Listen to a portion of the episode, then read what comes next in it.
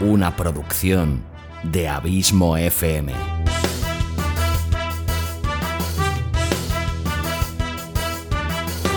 ¿Quieres disfrutar de tu tiempo libre escuchando grandes historias, audiolibros y relatos? Un podcast literalmente literario.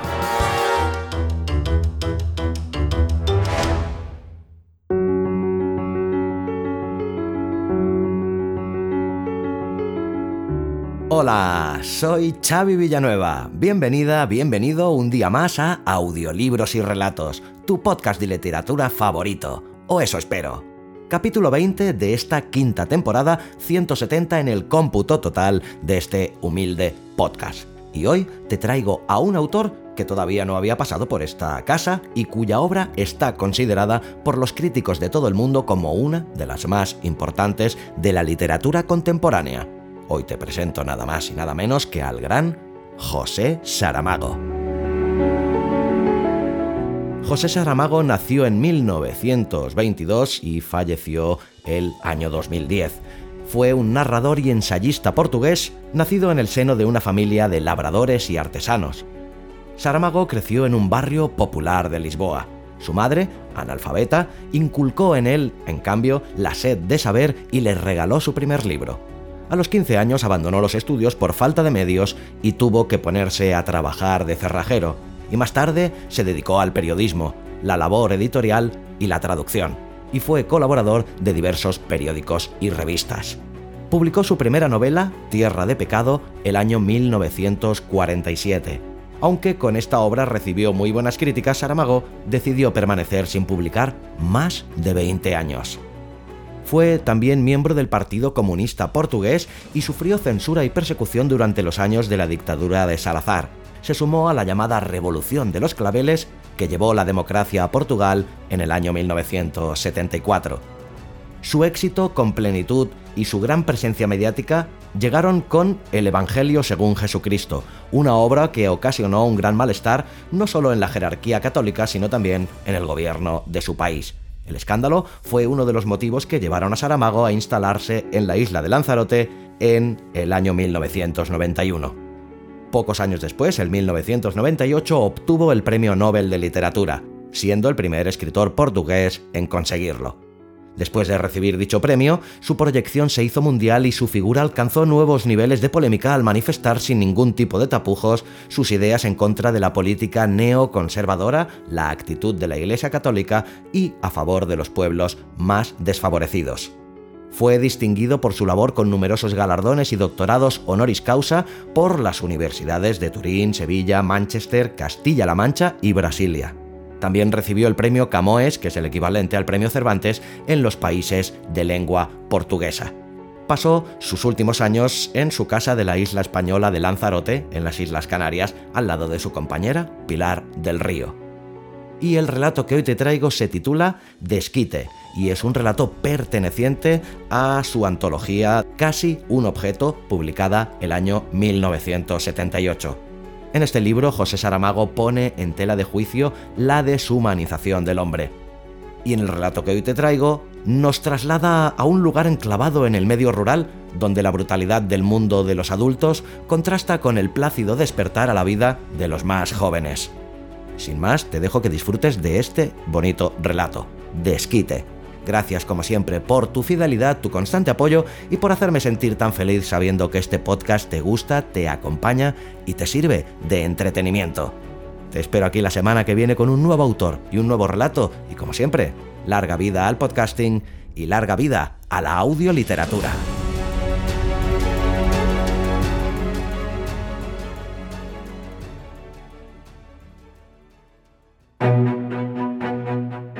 Colecciones de audiorelatos premium de Abismo FM. Dos colecciones de ocho capítulos cada una, colección Sherlock Holmes y colección La Dimensión Desconocida.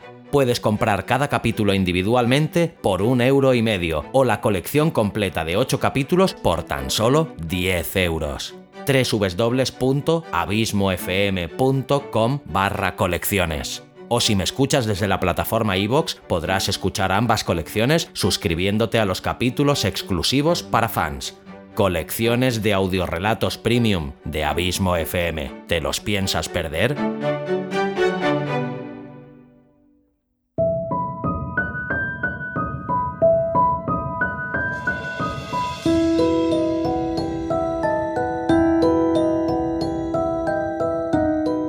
Desquite de José Saramago.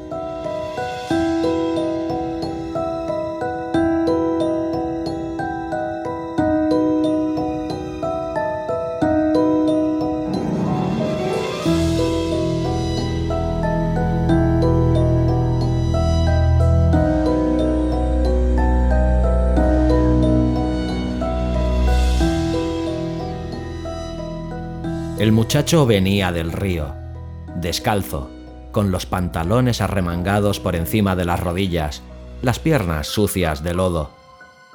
Vestía una camisa roja, abierta en el pecho, donde los primeros vellos de la pubertad empezaban a ennegrecer. Tenía el pelo oscuro, mojado por el sudor que le escurría por el cuello delgado se inclinaba un poco hacia adelante, bajo el peso de los largos remos, de los que pendían hilos verdes de limos aún goteantes. El barco quedó balanceándose en el agua turbia y allí cerca, como si lo espiasen, afloraron de repente los ojos globulosos de una rana.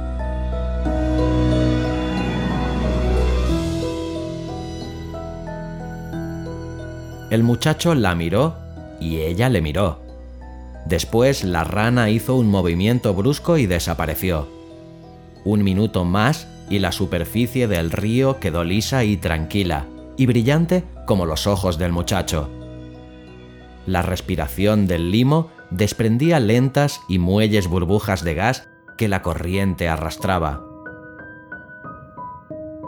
En el calor espeso de la tarde los chopos altos vibraban silenciosamente y de golpe, flor rápida que naciese del aire, un ave azul pasó rasando el agua.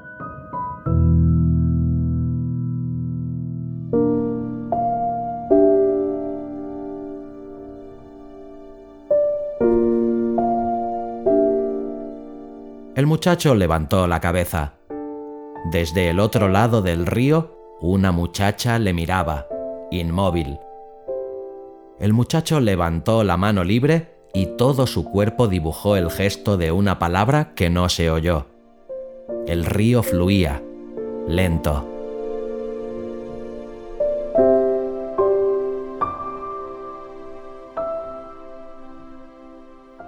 El muchacho subió la ladera, sin mirar atrás.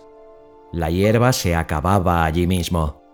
Hacia arriba, hacia allá, el sol calcinaba los terrones de los barbechos y los olivares cenicientos.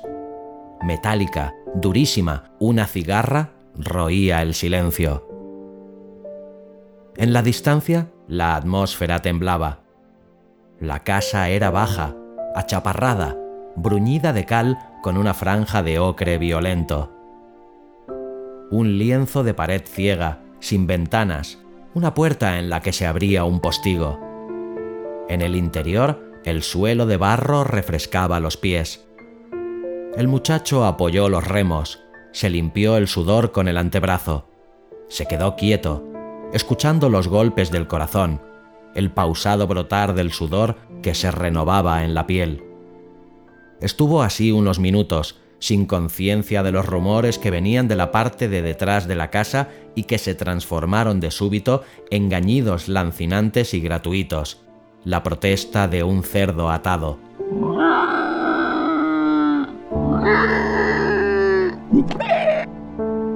Cuando por fin empezó a moverse, el grito del animal, esta vez herido e insultado, le golpeó en los oídos y enseguida oyó otros gritos, agudos, rabiosos, una súplica desesperada, una llamada que no espera socorro.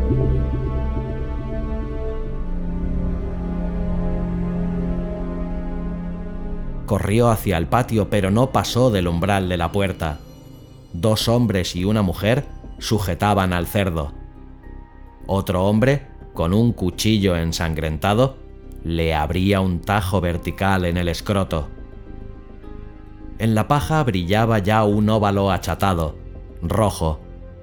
El cerdo temblaba entero, lanzaba gritos entre las quijadas que apretaba una cuerda.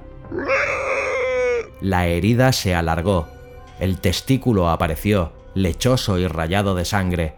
Los dedos del hombre se introdujeron en la abertura, tiraron, retorcieron, arrancaron.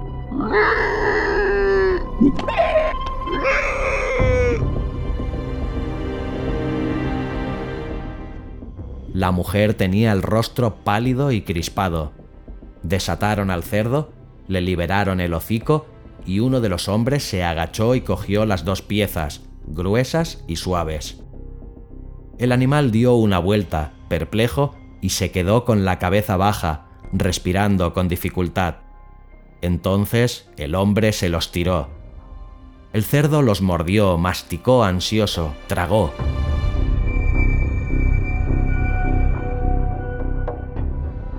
La mujer dijo algunas palabras y los hombres se encogieron de hombros. Uno de ellos se rió. Fue en ese momento cuando vieron al muchacho en el umbral de la puerta. Se quedaron todos callados y como si fuese la única cosa que pudiesen hacer en aquel momento, se pusieron a mirar al animal, que se había echado en la paja, suspirando, con el hocico sucio de su propia sangre.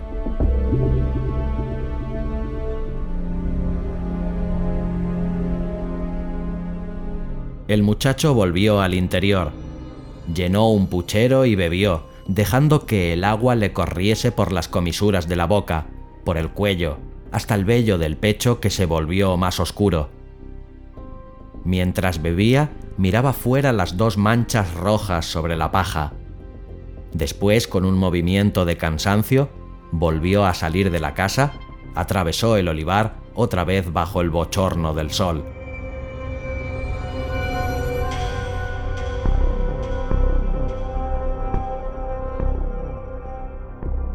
El polvo le quemaba los pies y él, sin darse cuenta, los encogía para huir del contacto escaldante. La misma cigarra rechinaba en tono más sordo.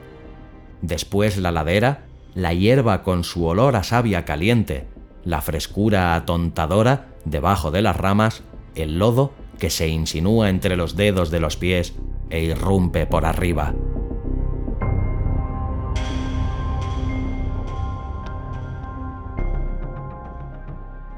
El muchacho se quedó quieto, mirando el río. Sobre un afloramiento de limo, una rana, parda como la primera, con los ojos redondos, bajo las arcadas salientes, parecía estar esperando. La piel blanca del buche palpitaba. La boca cerrada formaba un pliegue de escarnio.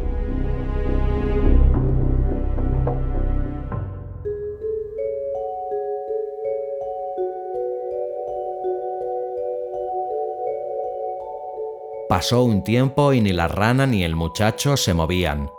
Entonces él, desviando con dificultad los ojos, como para huir de un maleficio, vio al otro lado del río, entre las ramas bajas de los salgueros, aparecer una vez más a la muchacha.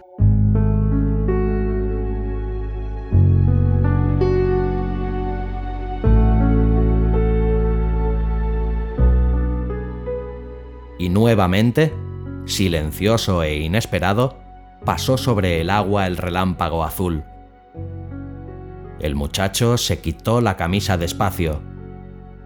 Despacio se acabó de desvestir y solo cuando ya no tenía ropa ninguna sobre el cuerpo, su desnudez, lentamente, se reveló.